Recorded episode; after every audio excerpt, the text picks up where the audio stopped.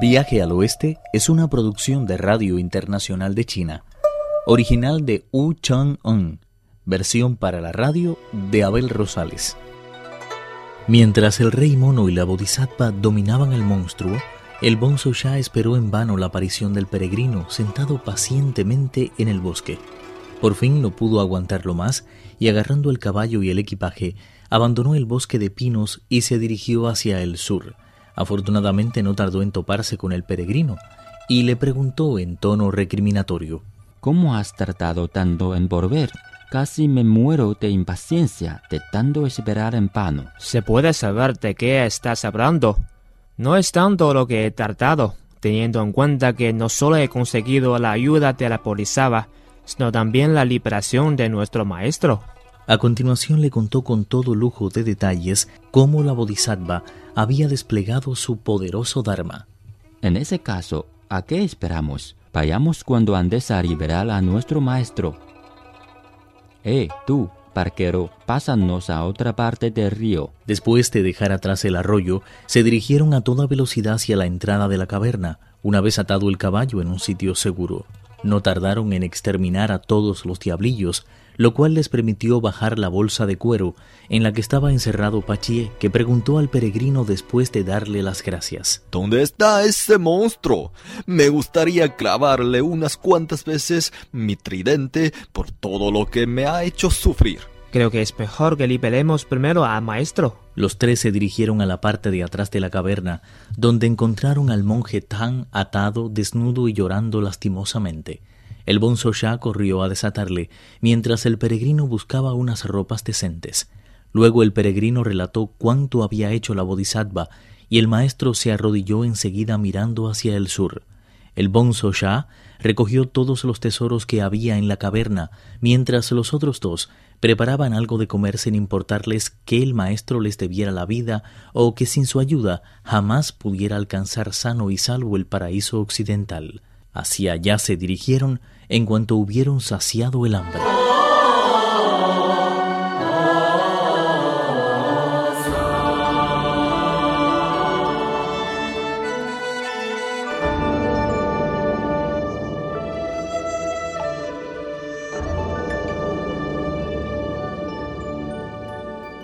Al cabo de un mes de camino, oyeron un ruido de aguas caudalosas.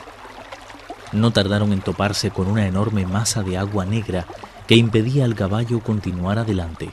Sus olas eran tan oscuras que parecían estar hechas de aceite negruzco o de una extraña savia oscura. Nada se reflejaba en aquella agua. Los árboles parecían haber huido de las márgenes por los que discurría. Era como si se hubiera vertido sobre la tierra un enorme cuenco de tinta un inmenso caudal de cenizas o una lluvia torrencial de carbón de todas las clases. En el mundo existe infinidad de lagos, arroyos y ríos de todas formas y tamaños. Sin embargo, ¿quién ha visto jamás algo parecido al río Negro del Oeste? ¿Por qué tiene el agua negra? preguntó el monje Tan a sus discípulos, desmontándose del caballo.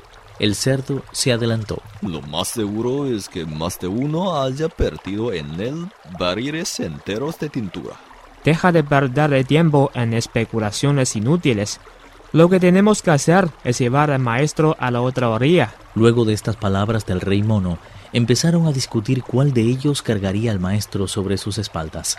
Mientras lo hacían, vieron acercarse a un hombre montado en un bote pequeño. El monje Tang dio un salto de alegría y dijo, Ahí viene la solución a todos nuestros problemas. Emocionado, el bonzo ya expuso, Eh, tú, barquero, pásanos a la otra parte del río. Pero este afirmó que su barca no era de pasajeros. Shah respondió, No hay cosa mejor bajo las estrellas que hacer el bien a los demás. Admiro que tu barca no sea de pasajeros, pero tampoco nosotros somos personas corrientes. Como habrás observado, pertenecemos a la familia de Buda y vamos en busca de escrituras sagradas por expreso deseo del emperador de las tierras del este. Si accedes a llevarnos a la otra parte del río, gozarás para siempre de nuestra gratitud. El hombre remó hacia la orilla. Tripitaka se acercó a la embarcación y comprobó que se trataba de una simple canoa hecha de un tronco de árbol. Difícilmente podían sentarse en él dos personas, aparte del barquero. Decidieron cruzar de dos en dos. El idiota ayudó al monje Tang a montar y el barquero se dispuso a cruzar la corriente de agua. Cuando llegaron justamente al centro del río, se levantó un viento tan huracanado que el agua saltó por los aires oscureciendo el cielo y sumiendo el sol en una profunda oscuridad. Las olas de hecho eran tan altas como edificios de más de mil plantas y se adentraban orgullosas en el oscuro mundo de las nubes de tormenta. Los remolinos de arena que levantaba eran como saetas que iban poco a poco arrancando al sol su luminosidad. A ambos lados del río los árboles se desplomaban, produciendo un ruido desgarrador que hacía estremecerse al mismísimo cielo. Los mares y océanos se vieron forzados a abandonar sus límites y los dragones sus mansiones presas del pánico. El huracán era tan fiero que el cielo y la tierra se echaron a temblar y el monte Tai vio sacudidas sus raíces. Tan formidable viento fue levantado por el barquero, que en realidad era un monstruo que moraba en aquel extraño río negro.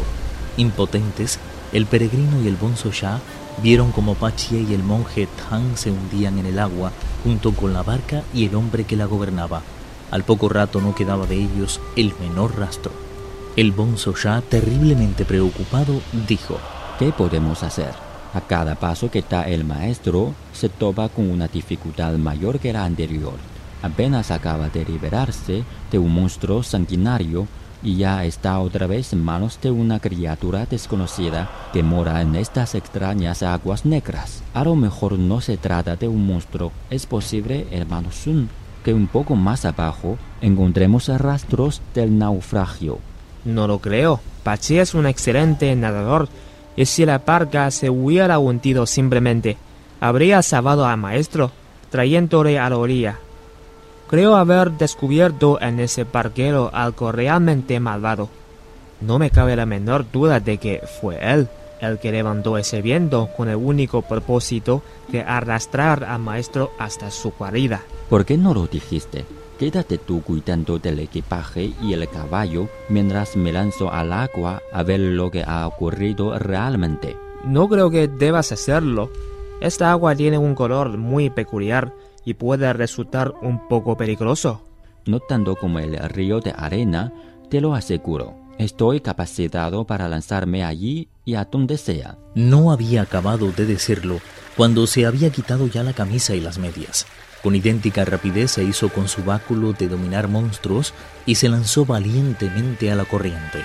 No le costó abrirse camino por el agua, haciéndolo con tanta seguridad como si se hallara en tierra firme. Al poco rato le pareció oír a alguien hablando y dirigió sus pasos al lugar del que provenían las voces. Fue así como descubrió una construcción en cuya puerta podía leerse escrito en grandes caracteres Garganta de Han Yang, morada del dios del río negro.